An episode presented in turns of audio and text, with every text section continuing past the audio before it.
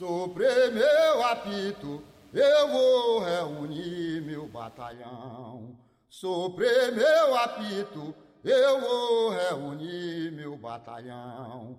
Com a força divina e meu senhor São João, eu vou guarnecer a boiada da floresta pra fazer tremer o chão.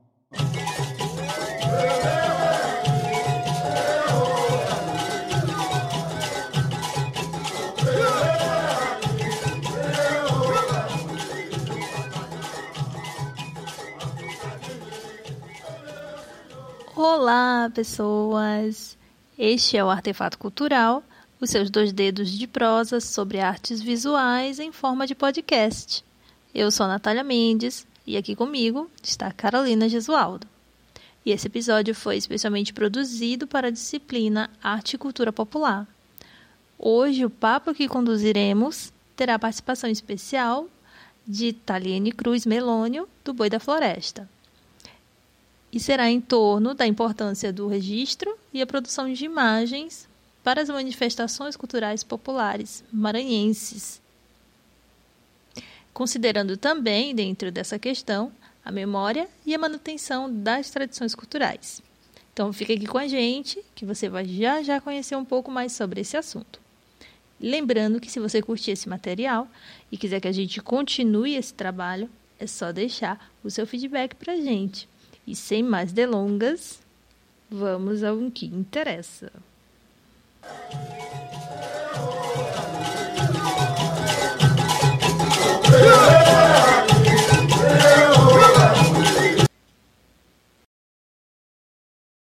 Oi, gente, eu sou a Carolina e hoje vamos ter o prazer de falar um pouco sobre esse tema. Hoje, com a presença da maravilhosa Taliene Cruz Melônio, filha do mestre Apolônio Melônio e da Nagi Cruz, atual presidente e coordenadora do Boi da Floresta, do Mestre Apolônio, que atualmente não está mais entre nós. Ele foi o fundador do Boi da Floresta, um dos mais tradicionais do sotaque da Baixada, foi também um dos fundadores do Boi do Pindaré e um dos mais autênticos representantes, contribuiu para inúmeras criações e cujo legado inspira gerações. E a nossa convidada, ela tem 33 anos, ela é formada em administração, técnica em logística, atualmente mestranda em artes cênicas na Universidade Federal do Estado do Rio de Janeiro. É também instrutora de administração, dá aula de vários conteúdos artísticos para o SENAC no Maranhão. E dentro da carreira artística, Taliene é índia do Bumba Meu Boi da Floresta, tem cargo administrativo na diretoria, onde ela é vice-presidente, tem também outras atividades associadas aos projetos socioculturais do Boi da Floresta, onde ela exerce a administração financeira, coordena o corpo do baile, produz, cuida das atividades de produção, de fantasia, produção de indumentária e coreografias. Ela também é instrutora de dança popular maranhense, com ênfase em Bumba Meu Boi e tambor de crioula. Já viajou vários estados do Brasil dando oficinas, palestras, workshops e atualmente ela ministra um curso de dança online para o público em geral, com foco em cultura popular. Atua também na área do samba do pé, que é um segmento do samba que está ligado às escolas de samba da qual Taliane faz parte, do Grêmio Recreativo Escola de Samba Favela do Samba, de São Luís, aqui no Maranhão, onde ela desfila há 16 anos na função de passista. Atualmente está à frente da coordenação dalas passistas nos últimos quatro anos. É artesã e bordadeira. É um prazer ter você aqui. Muito obrigada pela sua presença.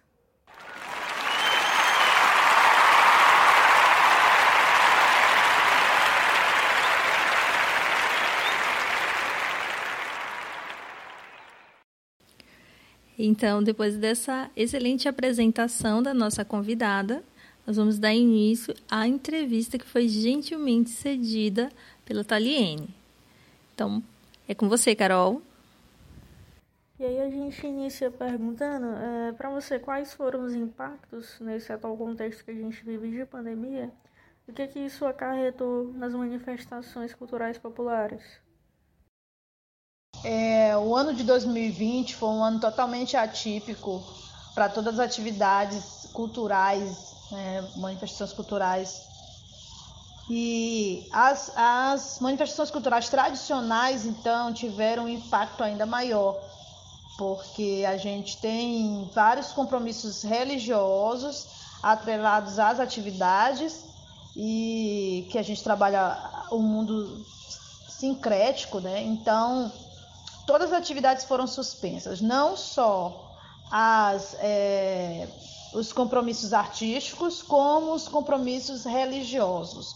Tiveram é, sofreram impacto, porque os compromissos religiosos eles aconteceram com público reduzido, com, tomando medida de segurança, enfim, mas isso influencia diretamente na atividade, porque as pessoas envolvidas tem a questão da fé, tem a questão da tradição, né? Então é, é, tem todo esse sentimento por trás da atividade e ficou tudo comprometido, reduzido, proibido e isso acarretou várias consequências que nós ainda não sabemos até, até onde vai, né? Esses impactos. Então, é, Principalmente, principalmente as manifestações tradicionais sentiram nesse sentido de não poder executar suas atividades religiosas de forma é, natural, comum e compartilhando com todos os seus integrantes. Proibir os, os integrantes de manifestarem a sua fé foi um dos impactos mais é, dolorosos, digamos assim, de, de que aconteceu.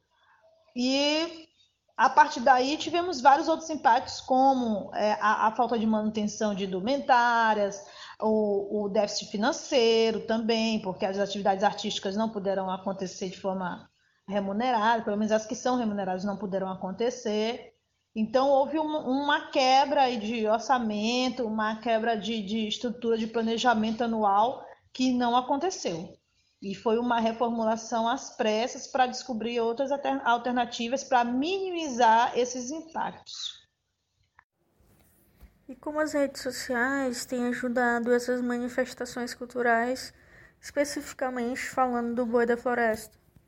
As redes sociais foram, foram a ferramenta mais utilizada nesse último ano, que conseguiu é, restabelecer a sensação de que os grupos culturais tradicionais, como o Meu Boi da Floresta do Mestre Apolônio, estão em atividade, estão ativos, né? E, e diminuir a sensação de, de não poder fazer nada.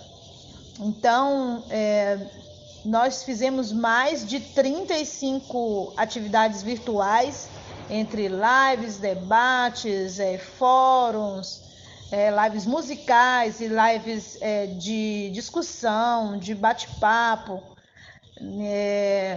com outras instituições, museus, em vários pontos do Brasil. Né? Tivemos conexão com várias, várias, vários grupos, várias instituições a nível de Brasil. Foi muito interessante ainda que não tenha a mesma sensação e o calor da atividade ao vivo, a gente consegue minimizar a falta né, e a saudade que tem de fazer a, a boiada, de brincar, de dançar, de cantar, enfim, de se manifestar culturalmente. E qual que foi o objetivo desses materiais produzidos nas redes sociais? Todo o material que foi gerado, que foi produzido nas redes sociais do Bumba Meu Boi da Floresta, entre atividades entre Bumba Meu Boi e Tambor de Crioula, é... o principal objetivo foi manter o grupo ativo, né? ainda que na condição virtual, é manter o, o grupo ativo, é manter, é, ter a sensação de que estamos fazendo alguma coisa. Né? Não estamos completamente estagnados, parados. Mas esses produtos, eles também são principalmente informativos, base de pesquisa, é um material que, que concentra informações importantes, informações de como a gente faz o nosso trabalho, de como a gente se organizou até então e de como a gente conseguiu é, se manter durante esse período de pandemia e também como uma, desenvolver uma possibilidade de atividades futuras. Então, teve vários significados. O importante é que o registro, eu acredito que seja o mais importante. Está registrado e, e, qualquer pessoa pode acessar e, e absorver esse conhecimento. Falando agora um pouco da, das produções imagéticas, é, para você qual é a importância dessas produções para a manutenção da tradição? Bom, é, vale ressaltar também que todo e qualquer registro é importante, desde que ele contemple a verdadeira essência da atividade cultural tradicional, principalmente. Então, se a gente consegue registrar de qualquer forma, respeitando a atividade, como ela acontece, os níveis de, de responsabilidade, compromisso com o ritual, com a tradição, de forma real, de forma verdadeira, aí sim a gente respeita isso, essa informação e deseja que ela seja repassada para que haja uma perpetuação da atividade cultural. É, nós não apoiamos a, quando o ritual ele é deturpado, ele é alterado para que esteja de acordo com a estética ou com o visual mais adequado é, daquele registro. Eu vou dar um exemplo prático. É, às vezes, a gente tem um ritual de batizado no dia 23 de junho, que é na sede do Bui ele é um dia, o dia mais importante para quem é devoto de São João e é brincante, né, de Meu Boi. E então a gente tem muitos visitantes, fotógrafos, pesquisadores, enfim, cinegrafistas de, de todo tipo, nós temos pessoas para fazer registro. O que que a gente não aceita? A gente não aceita que nenhuma dessas pessoas que estão lá para registrar, elas simplesmente interrompam o ritual ou queiram mudar alguma coisa de posição, porque vai ficar melhor de frente para a luz, porque vai ficar melhor para ele registrar. É, ele está autorizado a registrar desde que ele não interfira na execução do ritual e nos pormenores que, que vão acontecer. Então, ele, ele tem que estar tá ali de forma invisível, certo? Fotógrafos, câmeras, enfim, pode ser qualquer tipo de registro. Você só não pode interferir no que realmente vai acontecer. E houve alguma mudança, alguma adaptação dentro da tradição, a maneira de se fazer o ritual, por conta do atual contexto que a gente vive de pandemia? Não tivemos é, alterações na nossa indumentária. Na verdade, as alterações foram na forma de executar as atividades tradicionais, que foram as únicas que foram executadas.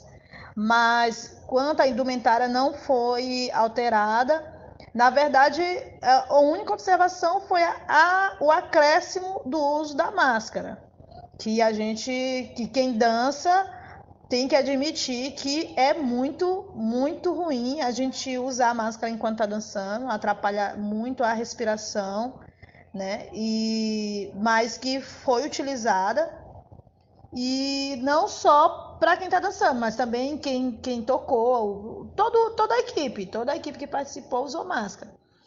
Então essa foi a única, o único acréscimo à indumentária né, diretamente. Fora isso, não tivemos nenhuma alteração.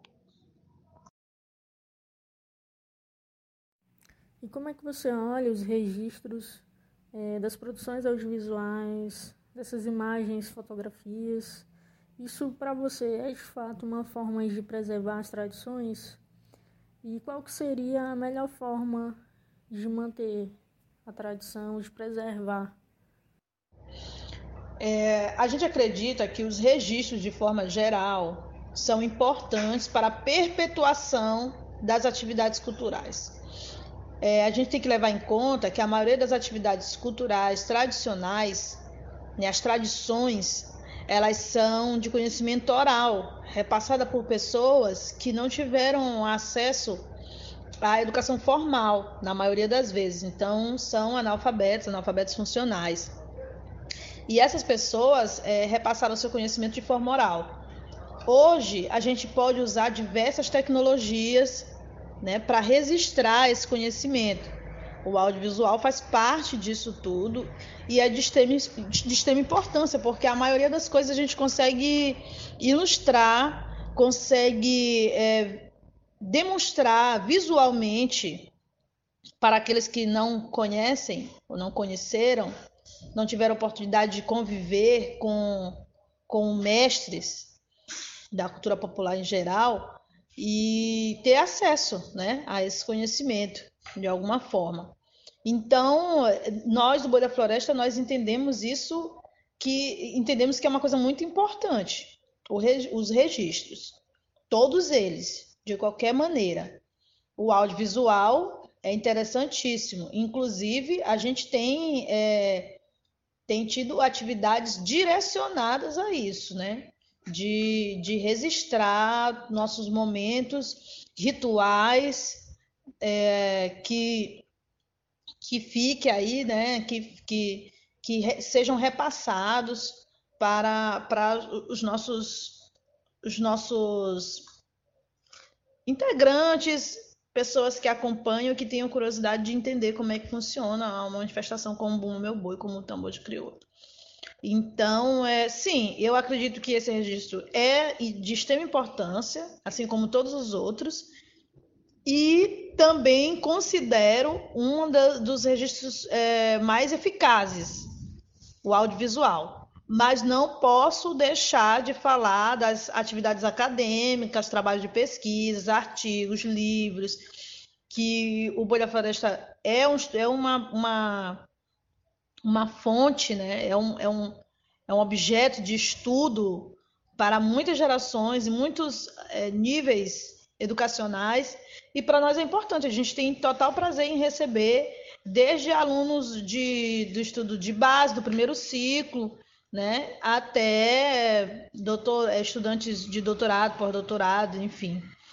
Já tivemos muitas pessoas que passaram pela nossa casa e, tive, e teve a oportunidade de conhecer o nosso trabalho, as nossas atividades, a, a nossa arte, digamos assim.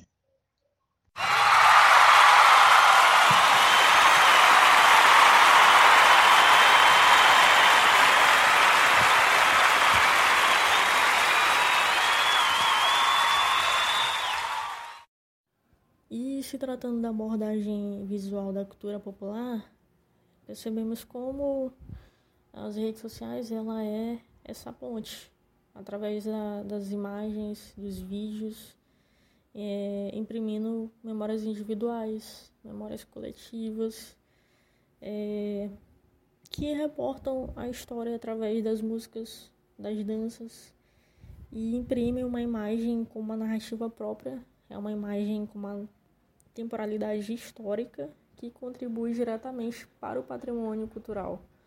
E percebemos isso através do registro riquíssimo que tem nas redes sociais do Boi da Floresta, tanto o Instagram e o YouTube, onde você pode encontrar e já também expondo aqui é, o Instagram da Taliene, C underline M. É, lá tem a parte dos contatos, onde quem estiver interessado em se informar sobre as oficinas e todas as atividades relacionadas ao boi da floresta e também ao trabalho da Taliene, que eu quero agradecer imensamente aqui a presença. E faço um destaque para o documentário Liberdade em Movimento, primeira edição, que está disponível no canal Boi da Floresta do mestre Apolônio Melônio, na plataforma do YouTube.